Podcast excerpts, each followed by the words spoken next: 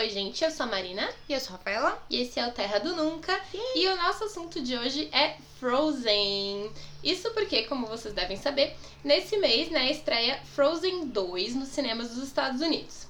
Aqui no Brasil ele só chega em janeiro, como todo ano acontece com esse filme de fim de ano da Disney. Que é uma coisa que eu não entendo, na verdade, porque, tipo, Não. todos os outros filmes do mundo, inclusive os da Disney e da Pixar, chegam no Brasil na me- no mesmo dia que eles estreiam nos Estados Unidos. Exato. Inclusive, a gente estreia na véspera, geralmente, porque nos Estados Unidos os filmes estreiam na sexta e aqui no Brasil eles estreiam na, Na quinta. quinta. Esse filme que a Disney lança no final do ano, por algum motivo comercial, provavelmente, só estreia em janeiro. E a gente tem que ficar três meses quase esperando a estreia do filme. Mas vamos lá, né? Pois é. E aí sempre passa, tipo, na Comic Con. É. E a gente fica esperando. Será que é por causa da Comic Con? Vamos banir a Comic Con. Tipo, é um contrato de exclusividade. Talvez. Coisa parecida. Pode ser. Bom, hoje a gente vai falar um pouco sobre o primeiro filme, né? Um pouco sobre a produção da continuação, mas a gente vai focar no primeiro filme, em algumas curiosidades e tudo mais. E também sobre o conto original que inspirou a franquia. E como a gente sabe que vocês amam Frozen e que Frozen. Frozen. Frozen é super popular e tudo mais, né? A gente acha que vocês vão gostar desse podcast. Então, vamos lá. Vamos lá, vai ser longo, mas vocês vão aproveitar. Então, Frozen, o primeiro filme, né? Ele estreou lá em novembro de 2013, o que pra mim é muito doido, porque pra mim foi tipo ontem. Mas tudo bem. Uhum. Ele foi o 53º longa de animação da Disney e a direção foi do Chris Buck e da Jennifer Lee. A Jennifer Lee, aliás, ela foi uma das roteiristas do Detona Ralph e ela escreveu também o roteiro do primeiro filme de Frozen. Ela foi a primeira mulher a dirigir um longa de animação da Disney, o que é doido se tu pensar no tempo que o estúdio já existe, né? Uhum. Mas tudo bem, 2013 você veio aí pra mudar as coisas. E a trilha sonora foi do Christoph Beck, e ele tinha feito a trilha sonora de Paperman, ou O Avião de Papel, da Disney anteriormente. As letras das canções foram escritas por Robert Lopes e Kristen Anderson Lopes, que eles são casados e eles tinham trabalhado em Wine the Pooh lá em 2011. O filme foi um sucesso absurdo. Ele arrecadou 1,2 bilhões de dólares ao redor do mundo e ele ultrapassou Toy Story 3, se tornando o filme de animação mais assistido de todos os tempos. Ele também foi o musical mais assistido de todos os tempos, até ser ultrapassado pela nova versão do Rei Leão, agora em 2019, e é o 15º filme mais assistido da história, levando em conta também os live actions. Frozen também foi um sucesso de crítica, não só de público. Ele ganhou os Oscars de melhor filme de animação e de melhor canção original por Let It Go, o Globo de Ouro de melhor animação, o BAFTA de melhor animação, cinco Annie Awards, que são aquele prêmio anual especializado em filmes de animação, né? Inclusive o prêmio principal de melhor animação do ano, e dois Grammys de melhor trilha sonora para meio visual e de melhor canção original por Let It Go. Aliás, uma coisa que eu não tinha percebido, que eu só percebi fazendo a pesquisa para esse programa, foi que Frozen foi o primeiro filme do Walt Disney Animation Studios arrecadar mais de um bilhão de dólares em bilheterias e a ganhar o Oscar de melhor animação. Porque os que já tinham conseguido fazer isso antes eram, na verdade, da Pixar. Então, tipo assim, são da Disney, porque a Disney comprou a Pixar, mas o estúdio que fez esses desenhos é a Pixar e não o Walt Disney Animation Studios. Pra muita gente, Frozen foi o melhor filme da Disney desde a era conhecida por Renascimento Disney, que é aquela era que a gente sempre comenta quando eles fizeram Pequena Sereia, Aladdin, A Bela e a Fera, esses filmes que se tornaram mega, mega, mega clássicos, né? seria. E ele faz parte da era atual da Disney, que é conhecida como Segundo Renascimento, que tem filmes que são tipo comparáveis a essa era do Renascimento Disney. Algumas pessoas também chamam essa era de Disney Revival. Então inclui A Princesa e o Sapo, Enrolados, Big Hero 6, Detona Ralph, Zootopia, Moana, que são todos filmes que fizeram sucesso comercial e de crítica e que foram muito elogiados pelas trilhas sonoras, que é- era uma característica muito marcante dos filmes do Renascimento Disney, né? Aquela época ali que o Alan Menken e o Howard Ashman e tal fizeram, tipo, várias trilhas sonoras juntos e são trilhas sonoras maravilhosas, né? Pelo amor de Deus, Aladdin, A Bela e a Fera, É Pequena. Sereia. E aí esses filmes de agora também são muito marcantes pela trilha sonora, então realmente eles têm vários paralelos, assim, com os filmes dessa, dessa época da Disney. O melhor filme do segundo renascimento da Disney, isso é um dado confirmado, é Enrolados. Mentira. Esse é o meu, essa é a minha opinião. Eu acho que é Moana, mas Ah, pronto. Tá bom. O que pouca gente sabe é que a Disney já estava de olho, assim, em fazer Frozen desde 1937. Tipo, o ano de estreia de Branca de Neve.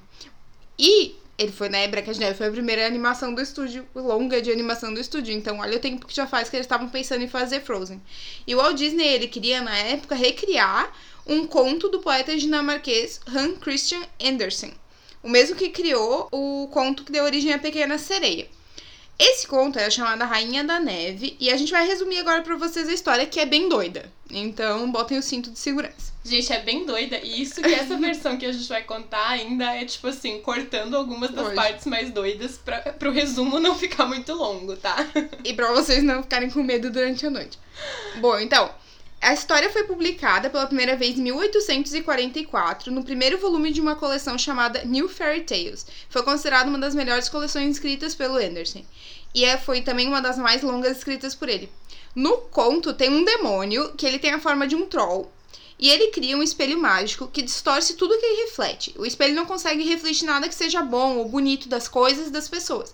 Ele só reflete as partes ruins. Ele pega os piores aspectos das pessoas e das coisas. Aí um dia, esse demônio ele tenta levar o espelho ao céu para confundir Deus e seus anjos. Só que no caminho ele derruba o espelho e o espelho que, cai, né, na terra, tipo lá do céu até a terra e se quebra assim em milhões de pedacinhos e até assim pedacinhos do tamanho de grãos de areia. E esses pedacinhos são espalhados na terra pelo vento e entram nos olhos e nos corações das pessoas. Aí os, cola os colações. Os colações con congelam. Congelam. Aí os corações congelam, assim como os olhos. Fica como se fosse esse efeito que o espelho causava. As pessoas já não conseguem conseguem mais ver as coisas boas no mundo. Elas, passam a só conseguir enxergar as coisas ruins e negativas. Na real, é super bem bolada essa parte do É, olha só. a crítica. Então, anos depois, a história foca em um menino chamado Kai e uma menina chamada Gerda, que eles crescem juntos e são melhores amigos tal. E aí um dia os pedacinhos do espelho do troll entram nos olhos e no coração do Kai, e ele se torna uma pessoa cruel e agressiva, e ele não se importa mais com a Gerda. Quando o inverno chega, o Kai tá brincando sozinho com o seu trenó na neve, porque, sei lá, né, Dinamarca, então. Aparece uma outra mulher em seu próprio trenó, e essa mulher é a Rainha da Neve. E ela leva ele pro palácio pra, tipo, conhecer o palácio e tal, porque ele é um menino curioso e tal. E aí ela dá dois beijos nele. O primeiro torna ele insensível ao frio. Então ele, como a rainha, ele passa a não sentir mais frio. The cold never bothered me anyway. É isso. O segundo, para fazer com que ele esqueça sobre a família dele, sobre a Gerda. Então ele não tem, tipo, motivos para querer sair do palácio. E aí, se ela der um terceiro beijo nele, ele morre. Então ela não dá esse terceiro beijo para ele ficar vivendo lá no palácio com ela. Isso tem. Eu não sei, tipo assim, agora eu posso estar falando besteira. Mas parece muito aquela parte das crônicas de Nárnia que tem, tipo. A Rainha da Neve? A Rainha da Neve, que eu não, não lembro se ela tem esse nome, e ela sequestra o Edmundo, que é um sim, dos quatro sim. irmãos e tal. É, é, muito parecido. Tipo, eu não sei se também foi inspirado nessa mesma história. Inspirado! sei. tá bom. Enfim. As pessoas da cidade, elas concluem que o Kai deve ter caído no rio e morrido afogado ou congelado. Mas a Gerda, ela não se conforma. Quando o verão chega, né, que aí ela pode andar por aí sem, tipo, congelar na neve, ela parte numa jornada à procura do Kai. E essa jornada ela é super longa, essa é a parte tipo longa da história, né? E ela é dividida em várias partes, inclusive. Numa delas a Gerda fica presa em um jardim, onde é eternamente verão. É onde tu queria ficar presa. É, exatamente, eu queria. Aí depois ela descobre que o Kai realmente não morreu, mas ela ainda não sabe onde ele tá. Ela descobre que o Kai ainda não morreu porque uma das flores do jardim onde eu sempre verão conta pra ela, pra vocês verem como essa história é drogada. Depois ela tá, ela sai do, do, jardim, continua procurando ele. Aí vem um corvo e conta pra ela que o Kai tá num palácio ali perto. E ela vai lá e descobre que não é o Kai, é um outro palácio, não é o palácio da Rainha de Gelo. Só que tem um príncipe que é muito parecido com o Kai. Por isso que as pessoas acharam que ele era o Kai e disseram, olha, ele tá lá no palácio e tal. Aí ela conta a história, aí o príncipe e a princesa ficam com dó dela e dão para ela roupas novas, mais resistentes ao frio, e uma carruagem para continuar buscando pelo Kai, e lá vai ela à procura do Kai, como sempre. Aí, por fim, a Garda conhece uma menina ladra que sabe sobre o castelo e a Rainha da Neve. Aí ela, essa menina explica pra Gerda como chegar lá e quando ela finalmente reencontra o Kai, ela o beija e aí ela chora de alegria por ter reencontrado o amiguinho dela. E as lágrimas dela, né, que são mornas porque ela é um ser humano, derretem os pedacinhos de gelo do coração do Kai. E ele volta a ser o menino bom que ele era antes. E aí, porque ele volta a ser o menino bom que ele era antes, ele mesmo chora E aí derrete os pedacinhos de gelo dos olhos dele. Eles voltam para casa com a ajuda da rena e da menina ladra e vivem felizes para sempre. E é uma coisa que é legal de comentar é que nessa história o beijo de amor verdadeiro que salva a história é dado por uma mulher, né? E não por um homem na princesa adormecida. É verdade, era no, no menino quase adormecido. Uhum. Quase. Bom, né, daí agora tu tá pensando assim, o que que, que, que essa história tem a ver com Frozen? Eu Porque, sei, tipo, eu sei, eu sei, eu sei. Tem um troll. Tem gelo, Tem neve, ponto. tem neve, tem uma rena. tem coisas que congelam. É, mas basicamente é isso mesmo, gente. isso aí. tipo, ah, os produtores de Frozen, eles já contaram que eles começaram com a história original, só que eles acharam que ela era triste e sombria demais pra um filme da Disney. E ela também era meio difícil de transformar em um, em um longa, assim, por, por ser meio enrolada mesmo, por ter muitas idas e vindas e tal. Sem contar que eles acharam que a personagem da Rainha da Neve era meio fraca e meio clichê. Ninguém ia se, se importar com a Rainha da Neve, sabe? As pessoas iam se importar só com a Gerda e iam estar cagando pra Rainha da Neve. Então eles, eles acharam que ela tinha potencial pra se tornar algo mais original e mais cativante, assim. Eles chegaram a pensar em fazer com que a Ana fosse uma camponesa que tinha tido o coração dela partido por um amor. E aí ela viajaria em busca da Rainha da Neve pra pedir que a rainha congelasse seu coração pra que ela não sofresse mais. E aí as duas virariam meio aliadas nesse sentido. O que eu também acho que seria uma história interessante. Seria, realmente. Mas aí o grande twist, né, foi quando eles tiveram a ideia de fazer com que as duas fossem irmãs, o que mudou totalmente a história original. E o conto A Rainha da Neve se tornou uma inspiração mais distante. Então, isso que a gente até falou, ah, eu sei que o que tem em comum é neve, renas e não sei o quê, na verdade é por aí mesmo. Ah. Porque, tipo, eles usaram elementos da cultura dinamarquesa, que também apareciam, né, né, dinamarquesa, norueguesa, todos esses países que ficam lá, assim, tipo, muito no Muito norte. frio. E aí eles usaram todos esses elementos numa história original que acabou se distanciando bastante do, do conto em si. Inspiração é isso, né? É, exatamente. Então, tu pega, tipo, elementos de uma coisa e tu cria uma coisa original. Aí, lá no final dos anos 1930, o Walt Disney já tinha esse conto no radar dele, assim, né? Como a gente falou. E no começo dos anos de 1940, eles chegaram a pensar em fazer uma coisa meio animação, meio documentário. Seria uma série que usaria live action para narrar a vida do escritor, o Hans Andersen, intercalando com as partes de animação para contar as histórias mais famosas dele, como A Pequena Sereia, A Rainha da Neve e outras, tipo O Patinho Feio, Os Sapatinhos Vermelhos. Cara, Os Sapatinhos Vermelhos é uma história assim, ó, do diabo. É muito, Não é vamos- muito bizarro. Um dia a e gente é vai fazer- triste. Próximo Halloween. Próximo Halloween vai ser os sapatinhos vermelhos. E aí também tem aquele conto é, das novas roupas do imperador. Aquela história da menininha da vendedora de fósforos também é do, do Anderson. É óbvio, esse cara era morre. muito depressivo. É horrível, gente. Ou ele era depressivo ou ele era drogadíssimo. Porque, meu Deus do céu, tem umas coisas muito terríveis. Aí, vocês são jovens não sabem quais são essas histórias terríveis, né? É, um dia eu vou procurar. É. Aí, o que aconteceu? Um filme sobre a vida do Anderson, Anderson realmente acabou sendo feito no final dos anos 1950, mas a parte que a Disney tinha pensado sobre esses contos escritos por ele foi engavetada. Principalmente porque era época, assim, né? Começo de guerra mundial e tal. Daí, como a gente já falou várias vezes, estava tudo meio difícil. Do final dos anos 90 até o início de 2002, a Disney resgatou esse projeto e tentou trabalhar nele de novo, mas não, eles não conseguiram chegar a um roteiro que fosse satisfatório. Um dos roteiristas, ele até abandonou o projeto para começar a trabalhar em outro, que mais anos mais tarde se tornou Enrolados. Ele tipo desistiu dessa bagaça aí, foi fazer outra coisa e no final dos contos deu Enrolados. Eles também chegaram a tentar vender a ideia para Pixar, quando a Pixar ainda nem era da Disney. E nessa ideia, o John Lasseter seria o diretor do filme. John Lasseter, que é o cara do Toy Story e o cara da Pixar, que a gente já É citou em vários programas, podcasts, vídeos e etc. Também não rolou. Aí em 2008 foi o próprio Lasseter, que agora já era diretor do Walt Disney Animation Studios, que convenceu o Chris Buck a voltar pra Disney.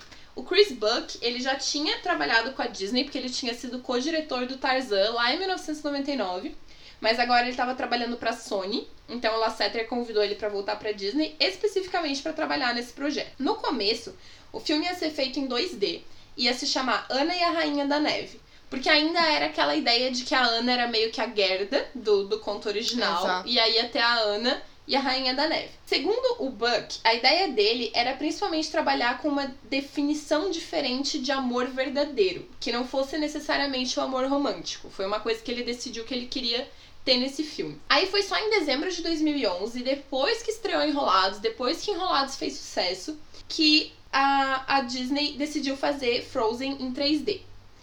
Já que o estúdio percebeu que eles iam precisar de efeitos visuais muito complexos para criar algumas cenas com o realismo necessário.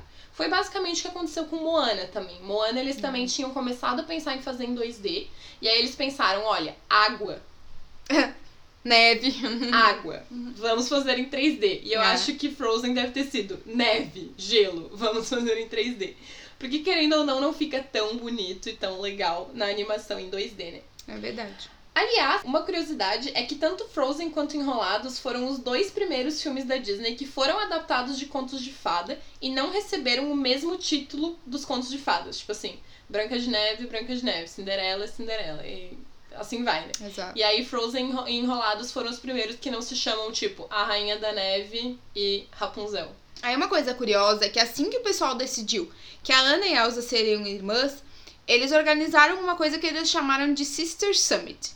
Que foi assim: toda mulher do estúdio que tinha uma irmã foi convidada a falar e discutir sobre a dinâmica do relacionamento das duas, para os roteiristas e diretores criarem assim uma relação que fosse bem verdadeira entre as irmãs, né, a, Ana e a Elsa, uma relação que fosse fazer sentido e com a qual a audiência conseguisse se identificar. Então, tipo, ah, eu faço isso com a minha irmã, ah, blá blá blá, tu fosse assistir e fosse sentir isso. E aí, imagina, deve ter sido uma puta pesquisa, realmente, né?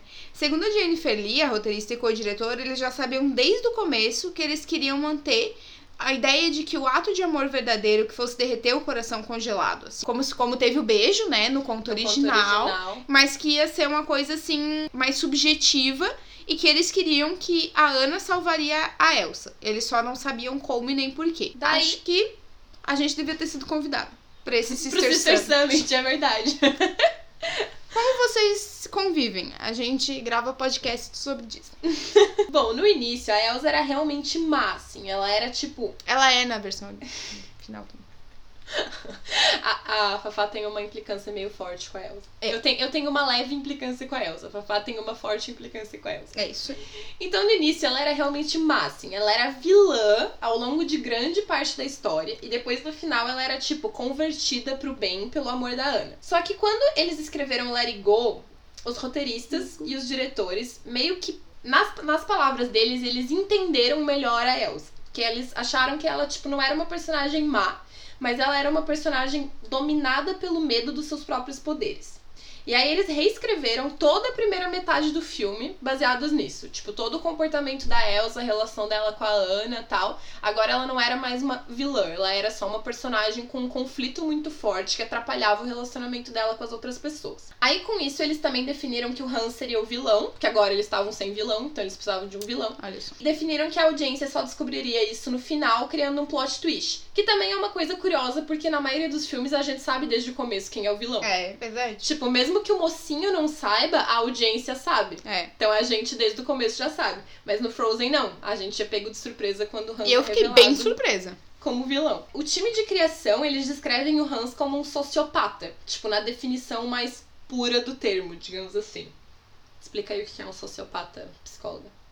Na verdade, eu estragaria esse momento, porque a gente define como sociopata todas as pessoas que têm uma sociopatia. Doença de relacionamentos sociais. Nem sempre é uma coisa perigosa. Tá bom, mas eu não tô dizendo que ele é um sociopata porque ele é um vilão. Eles dizem Sim. que ele é um sociopata por causa do comportamento dele. Social. Exatamente. Eu sei. Tipo, não que todo sociopata seja um vilão. Eu sei. É isso aí. Mas, tipo, na hora que eles foram escrever como ele age, como ele se comporta Sim. com as pessoas e tal, eles escreveram ele assim. É isso aí.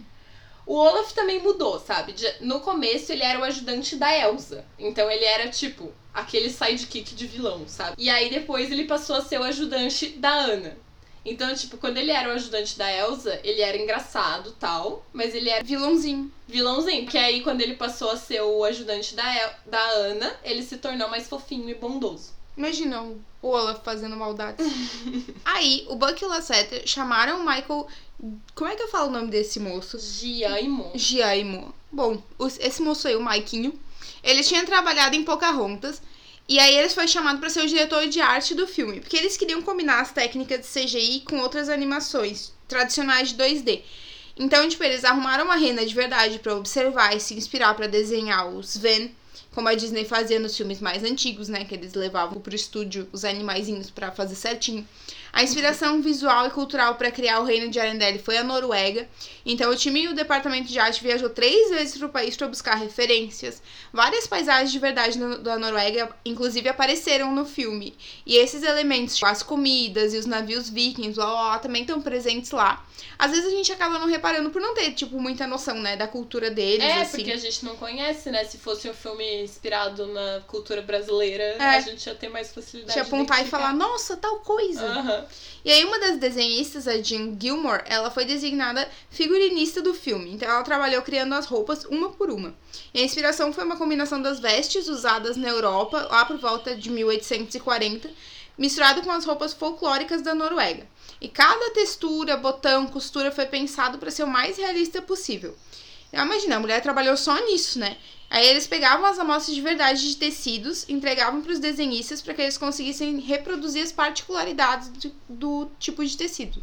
Movimento, eu imagino, brilho. Sensacional. E as roupas desse filme realmente são muito legais. né? É. Os times de arte de animação, eles também viajaram pra lugares onde estava nevando muito, no- no- nos Estados Unidos mesmo, pra testar como era andar, correr e cair na neve. Inclusive, eles fizeram isso usando saias longas, porque a Ana e a Elsa usam saias, então não seria a mesma coisa correr na neve de saia e correr na neve de calça, seria diferente. É, de Tem legging, fotos, se vocês procurarem na internet, deles correndo na neve assim com um saião. bem ridículos.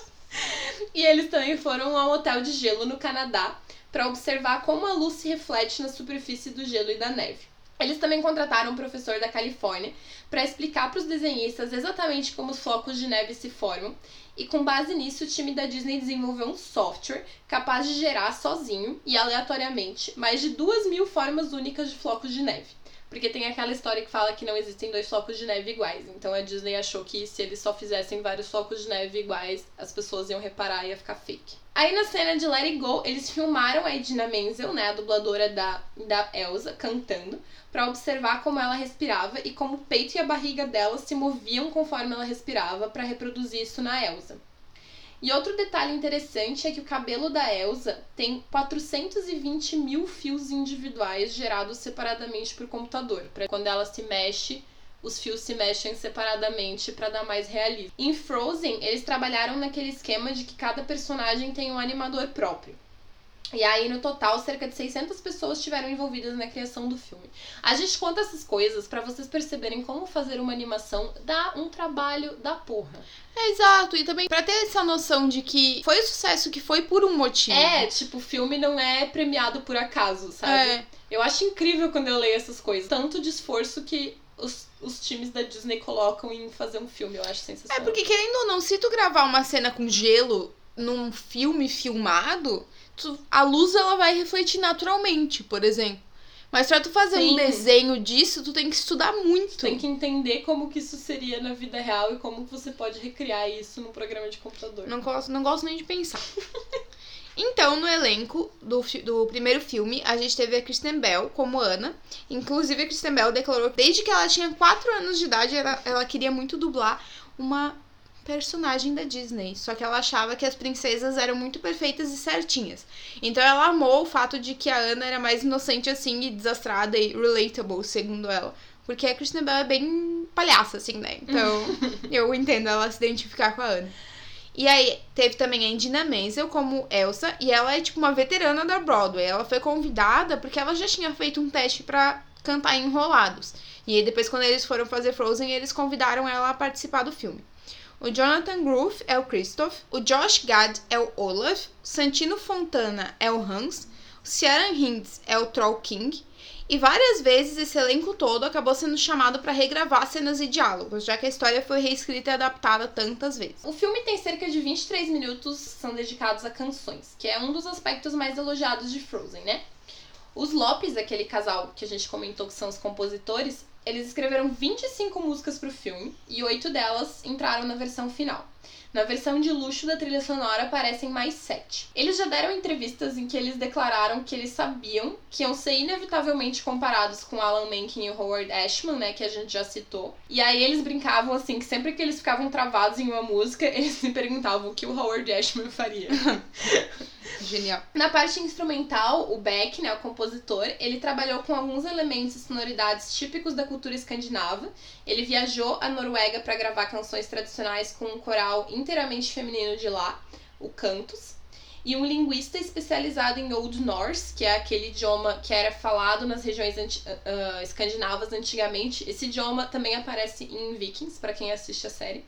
Então, um linguista especializado nesse idioma também foi contratado para ajudar com uma canção escrita para a cena da coroação da Elsa. A orquestra que gravou a trilha sonora de Frozen contou com 80 instrumentistas e 32 vocalistas. Uma curiosidade é que o time de efeitos sonoros recebia diariamente uma entrega de 22 quilos de gelo e neve para gravar os efeitos.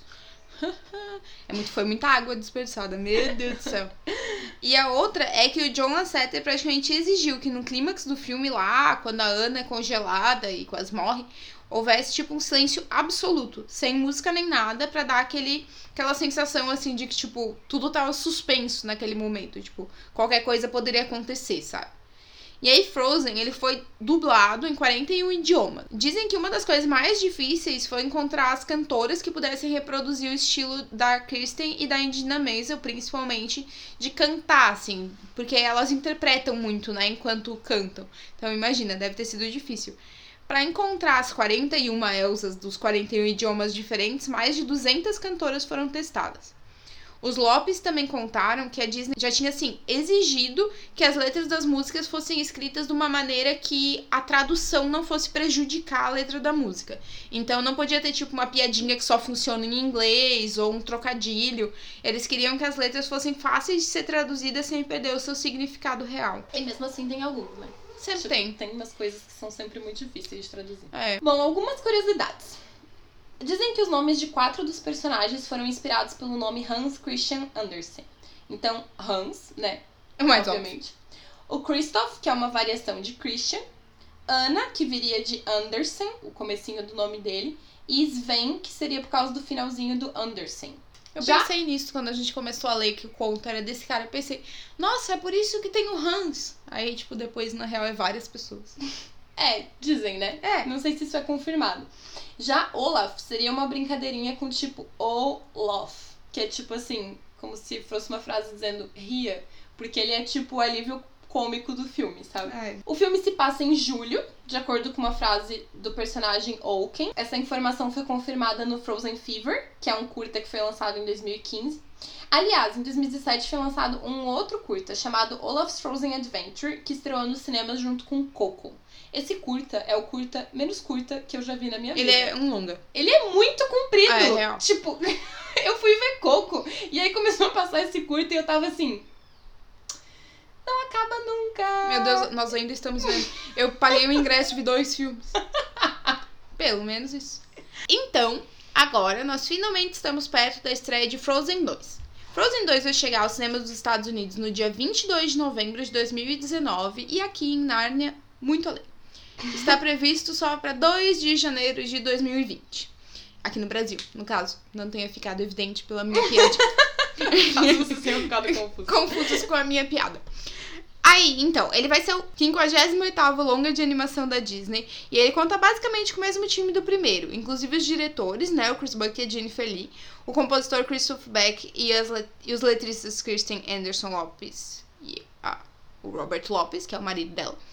A Indina Menzel, a Kristen Bell, o Jo- Jonathan Groove, o Josh Gad e o Santino Fontana estão todos de volta no time de dublagem e a gente vai ter também alguns dubladores novos, porque esse novo filme vai ter personagens que a gente não chegou a ver no, no outro filme. Vai ter o Sterling Brown como Tenente Matias, que vai ser líder dos soldados, de um grupo de soldados que passa anos preso em uma floresta encantada. Então vamos ter também cenários novos, aparentemente. Pelos trailers já dá pra ver bastante lugares que não são, tipo, Arendelle. E bonitos, né? Meu Deus. A Evan Rachel Wood vai dublar a rainha Iduna, que é a mãe da Ana e da Elsa. O Alfred Molina vai dublar o rei Agnar, que é o pai da Anne e da Elsa. E a Martha Plimpton, Rachel Matthew e Jason Ritter também vão ser adicionados ao time. É, tipo assim, a gente sabe que vão ter flashbacks, né, com os pais da Ana e da Elsa, mas É. tem pessoas que têm essa teoria de que na verdade eles não morreram, não sei o que e tal, e que eles vão reaparecer, tipo, de verdade. Eu não sei não. Eu acho que eles só vão aparecer em flashback mesmo. Também. Bom, o filme vai se passar três anos depois dos acontecimentos do original. E ele tem muito a ver com descobrir mais sobre o passado da família da Anna e da Elsa e a origem dos poderes da Elsa.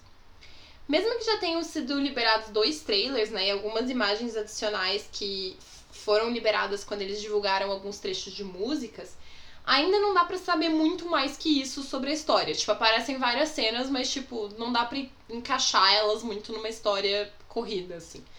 Mas a Jennifer Lee já disse que eles vão aproveitar pra explicar melhor coisas que eles até queriam ter explicado no primeiro filme, mas que eles cortaram porque acharam que a história ia ficar muito longa e muito complexa. Então, até tipo nas primeiras versões do roteiro tinha algumas explicações sobre essas coisas, mas eles foram tirando. Então é tipo, por que a Elsa tem poderes? Por que a Ana não tem poderes se a Elsa tem? Onde os pais delas estavam indo quando o navio deles afundou?